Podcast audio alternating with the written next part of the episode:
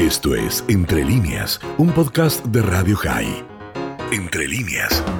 Tomás Mojo es abogado, docente especializado en derechos humanos y estudios sobre el holocausto. Vamos a hablar con él sobre el tema de la Corte Penal Internacional contra el Estado de Israel, entre otras cosas, ¿no? Pero la verdad es que no deja de llamar la atención, y no solo la Corte Internacional, de alguna manera, el ensañamiento parece ser el único problema de la humanidad y estamos hablando justamente de una acusación de un tema de derechos humanos. ¿Cómo estás, Dani Salzman? Te saluda.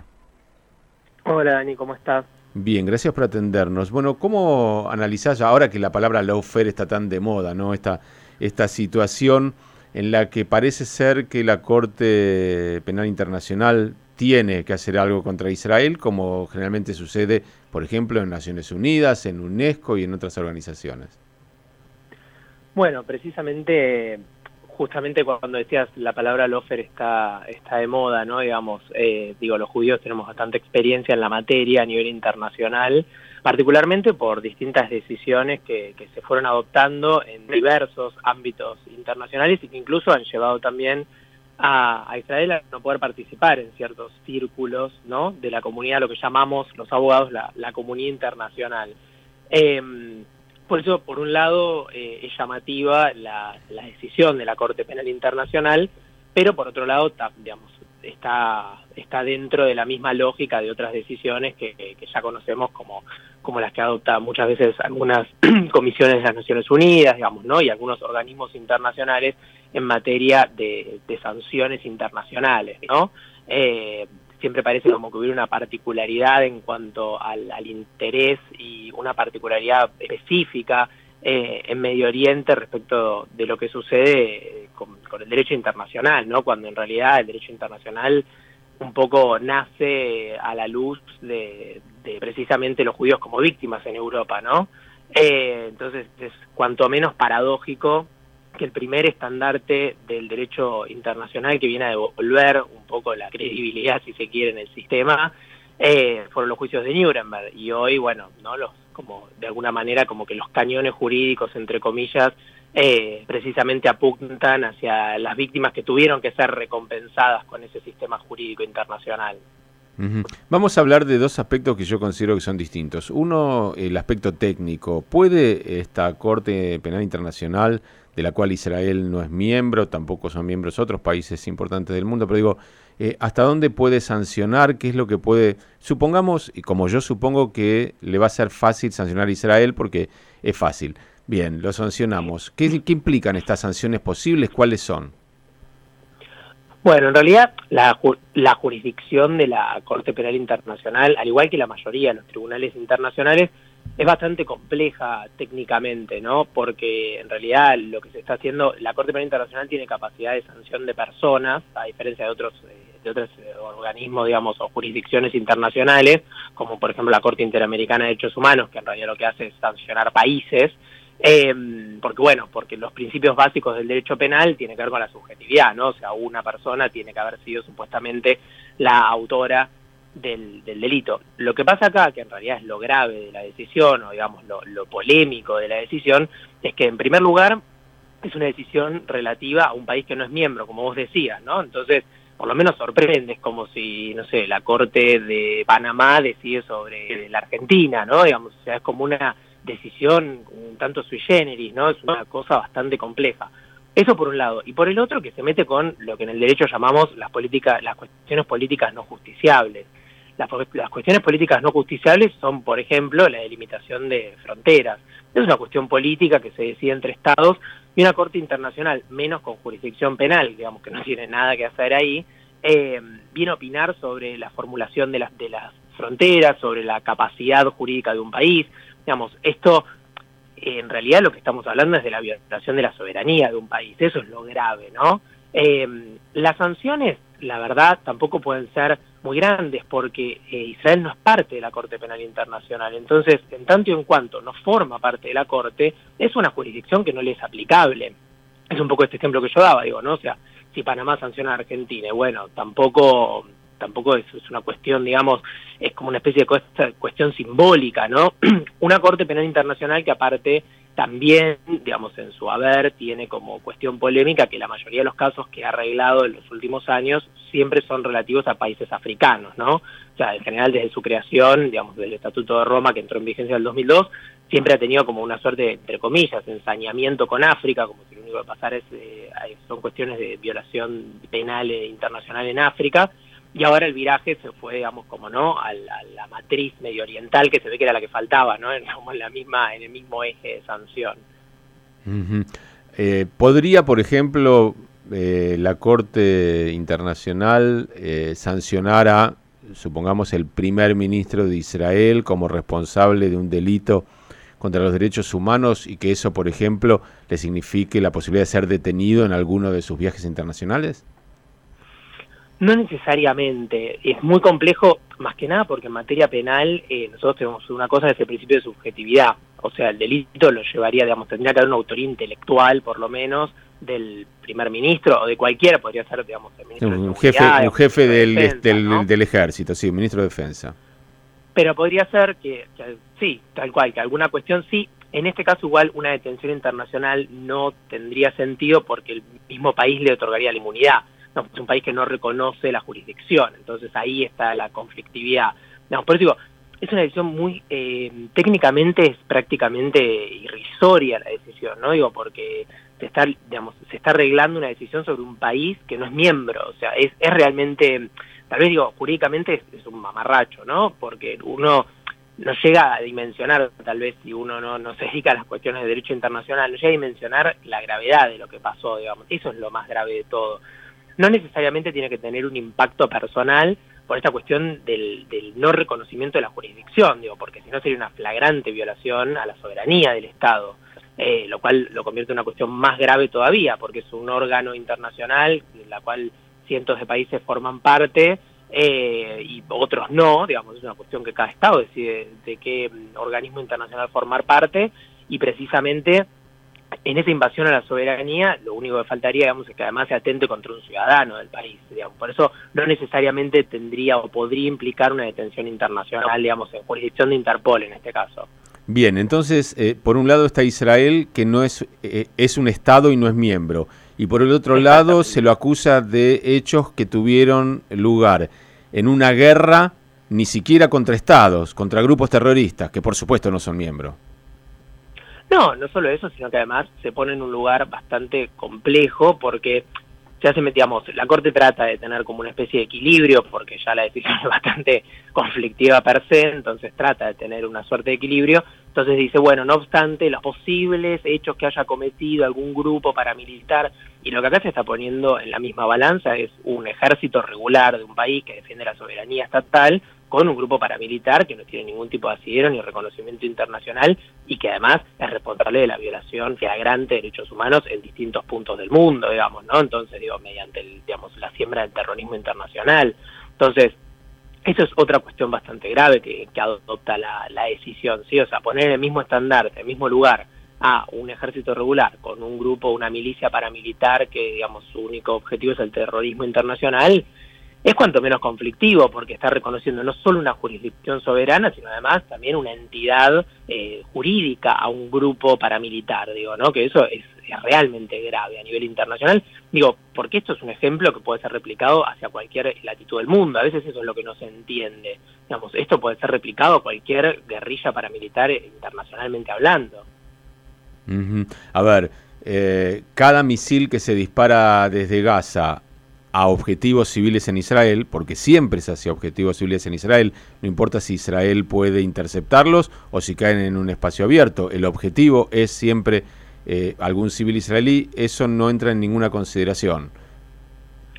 Bueno, eh, debería, ese es el problema. No, está bien, a lo mejor no eh, debería porque tampoco tiene jurisdicción, pero lo que digo es, en función de poner la equidad que vos mencionabas, no hay ninguna equidad, porque no, no conozco una eh, sanción o un juicio por miles y miles y miles de misiles a lo largo del año. Es, es como poner bombas. O sea, no importa si explotaron o cuánta gente murió. Es saber, cada misil es una bomba. No, y de hecho hay cientos y cientos de víctimas. Lógico. no solo eh, acarrea esto, que de hecho, digamos, te, te, lo digo al revés, ¿no? Digo, a partir del año 2015 el Estado palestino forma parte de la Corte Penal Internacional, o sea que la jurisdicción de la Corte ahí sí sería de hecho plausible de ser aplicada, porque sí podría, digamos, en esto la Corte tiene cuatro, cuatro delitos que puede, que puede arreglar, digamos, uno es el delito de genocidio, otros son los delitos de lesa humanidad, eh, otro es el crimen de agresión, que es como una cosa bastante compleja que recién en el 2010 se definió, y otros son los crímenes de guerra, digamos, ¿no? que es esta cuestión como de la violación del derecho internacional humanitario. Eh, y en estos cuatro delitos, cualquiera de los cuatro, la Corte Penal Internacional tiene jurisdicción sobre el Estado palestino inclusive, o sea que cualquier acto, sea cual sea, eh, adoptado, llevado adelante, digamos, por incluso hasta podría ser por un grupo paramilitar, debería tener jurisdicción eh, respecto del otro Estado, digamos, que sí formaría parte, según lo que dijo la Corte en su propia decisión, ¿no? Digamos, o sea, es como tú una cuestión bastante compleja, pero si usamos las propias palabras de la Corte, en realidad la jurisdicción la tendría que aplicar para el otro lado, digamos, no para, para el lado de un ejército regular. De hecho, Tomás, vos dijiste el Estado palestino, el Estado palestino no existe, eh, con todo el deseo del mundo que puedan Eso es tener. Lo que dice, eso es lo que dice la Corte, por eso yo dije, en palabras de la Corte Penal Internacional, digamos, sí, eso es lo que dice. Existen dos, en dos únicos lugares existe, que es en, eh, digamos, ahí donde se corta con Estado de Israel, que antes era Rawson, y en, eh, y en eh, Cisjordania. Anda a preguntarle a la gente de Gaza si se considera parte del mismo gobierno de Mahmoud Abbas en Cisjordania. No, obvio, eso ni que hablar. por eso, no, lo, por Ni eso que digo, y- que la jurisdicción ¿dónde? ¿En qué lugar? ¿En Ramallah o en Gaza? Bueno, Eh, lo que pasa es que en realidad, según la Corte, ese es el gran problema, que la decisión en realidad lo que hace es, es, eh, determinar fronteras hasta Jerusalén, digamos. Ese es el otro conflicto que encierra la, la jurisdicción de la Corte. Cuando la Corte decide en, en esta en lo que llama la, la cuestión del, del Estado palestino, de hecho así es, es el nombre de la decisión, en realidad lo que hace es encerrar las fronteras, digamos, incluyendo el West Bank, incluyendo eh, Jerusalén Oriental, digamos, o sea, todo digamos, hace una decisión sobre las fronteras del Estado, que ese es el otro. Por eso, si no, no podría haber aplicado ni siquiera la jurisdicción. Por, eso digo, o sea, se extralimitó en todas sus funciones, no solo en las cuestiones políticas, en las cuestiones jurídicas, en las cuestiones técnicas, en las cuestiones del derecho penal internacional, digamos, o sea, es una decisión realmente conflictiva. Eh, más que nada porque es un órgano que, del que dependen, digamos, cientos de países han suscripto la, el Estatuto de Roma, digo, y es el que regla las relaciones internacionales en materia penal en los últimos 20 años. Entonces, es grave porque le quita credibilidad a cualquier cuestión internacional que se quiera someter a la jurisdicción de la Corte Penal Internacional. Eh, ese es uno de los grandes conflictos también que encierra, no solo decidió sobre fronteras, sobre soberanía, sobre estados, digamos, sobre estados que no forman parte de, su propia competencia, o sea, digo, ese es el, el, a veces el, la conflictividad. Por eso cuando vos me preguntabas recién lo de las fronteras, digo, estas son las fronteras que según la Corte Penal Internacional existen, digo, o sea, son las que la propia Corte delimita, que no es su función tampoco, pero bueno, lo tuvo que hacer para poder fundamentar, entre comillas, esta decisión. ¿no? Tomás, como veo que, que, conoces mucho este tema, te hago una pregunta que tal vez no es específicamente sobre el tema de la Corte, Sí. pero que justo a propósito de una decisión o de un pronunciamiento de Estados Unidos en los últimos días apareció nuevamente. ¿Qué diferencia hay entre territorios ocupados y territorios en disputa? Lo digo porque Estados Unidos volvió a usar el término territorios ocupados y la pregunta es eh, si están en disputa no están ocupados, hay que resolver la disputa. O, o sí, Bueno. no sé, ¿cómo, ¿cómo funciona eso? Es exactamente eso, cuando hay una cuestión controversial en materia territorial, digamos, particularmente cuando es sometido a, a cuestiones de arbitraje internacional, digamos, no de mediación internacional, eh, lo que hablamos es de una cuestión de disputa porque, bueno, hay un reconocimiento de dos países que tienen distintas entienden que tienen distintas jurisdicciones y distintas soberanías sobre un mismo territorio. Supongamos, no sé, con el caso de Argentina, eh, lo hemos visto con una decisión papal en la década del 80, ¿no? que Ujú. terminó decidiendo eh, el territorio argentino. Esto es un territorio en disputa que dos países pueden entenderlo. Otra cosa es cuando hablamos técnicamente de un territorio ocupado, porque lo que estamos hablando en realidad es ahí sí de una violación a la soberanía, no de una disputa soberana. Y en realidad el problema con eso es que lo que no estamos haciendo es permitiendo la solución de la controversia de manera amigable. Porque si yo digo eh, que son los amigables componedores, digamos, como lo llamamos técnicamente en el derecho internacional, si yo digo que un territorio está siendo ocupado, en realidad lo que estoy diciendo es que hay una franca violación a la soberanía de otro Estado, ¿no? Digamos, o sea, si, no sé, Uruguay invadiera la Argentina, bueno, hay una violación a la soberanía argentina. Esto es exactamente lo mismo. Entonces, una cosa es una disputa territorial que existe en el mundo y hay mu- muchas vigentes, aunque generalmente solo se habla de la de Israel, ¿no? Digamos, pero, digamos, pero hay muchas en el mundo. Malvinas. Eh, Por ejemplo, Malvinas es un claro ejemplo de una disputa territorial, digamos, es una cuestión controversial hace casi 200 años, donde la Argentina existe una soberanía, el Reino Unido pretende otra soberanía, y hay una disputa internacional donde nunca se pone de acuerdo y hace casi 200 años, insisto, tenemos el mismo conflicto. Taiwán, no sé, estoy pensando rápido en los conflictos conocidos. Hay muchísimos. Nagorno-Karabaj, tuvimos una guerra hace poquito. Sí, tal cual pero pareciera que siempre no el ojo de los conflictos fronterizos están siempre en el mismo lugar, ¿no? Técnicamente hablando. Eh, porque fíjate cómo en los últimos 100 años las cuestiones de Malvinas, digo, ¿no? Que, tal vez nos atañe más como argentinos, digo, o sea, que son, digamos, una cuestión que está siempre en boca de la gente, hay una cuestión de un territorio en disputa permanentemente. Bueno, en el caso del Estado de Israel también hay una cuestión de, de un territorio en disputa, eh, porque hay un entendimiento interpretativo distinto, digo, y eso es el derecho también a interpretar, entonces es como cada uno interpreta los, las limitaciones, y entonces cuando hablamos igual de un territorio ocupado, ahí ya es mucho más grave la cuestión, porque lo que estamos hablando es de una violación supuesta, en este caso, a la soberanía de otro país. ¿Y cuál sería el país ese? Por ejemplo, en el caso de, de Cisjordania o, de Judea y Samaria, ¿cuál sería el Estado eh, que eh, vio ocupada su soberanía? y supuestamente sea el Estado palestino. No, porque no existía. Bueno, ese es el conflicto, por eso digo, es una cuestión... ¿Sería, sería Jordania, suponiendo, supongamos, sería Jordania? Jordania tiene un tratado de paz con Israel y no tiene ningún reclamo. No, y aparte, suponiendo que son jordanos, los mismos, digamos, los habitantes son jordanos, eh, pasa exactamente lo que vos decís, digamos, o sea, hay una cuestión también de, vigencia de tratados internacionales que otorgan paz, digo, o sea, Egipto, Jordania, no solamente, digamos, hay un, Medio Oriente, es más, hoy, digamos, las perspectivas medio orientales son completamente distintas, eh, me parece, digamos, a partir del último año, año y medio, se fueron abriendo otras posibilidades que permiten ver un, Medio Oriente más pacífico también, ¿no? Sí, te, iba a preguntar por Gaza, ¿cuál es el estado que supuestamente ha sido ocupado? ¿Egipto? Bueno, debería ser, digamos, ¿no? cuál es el reclamo de Egipto por, esa, por ese territorio?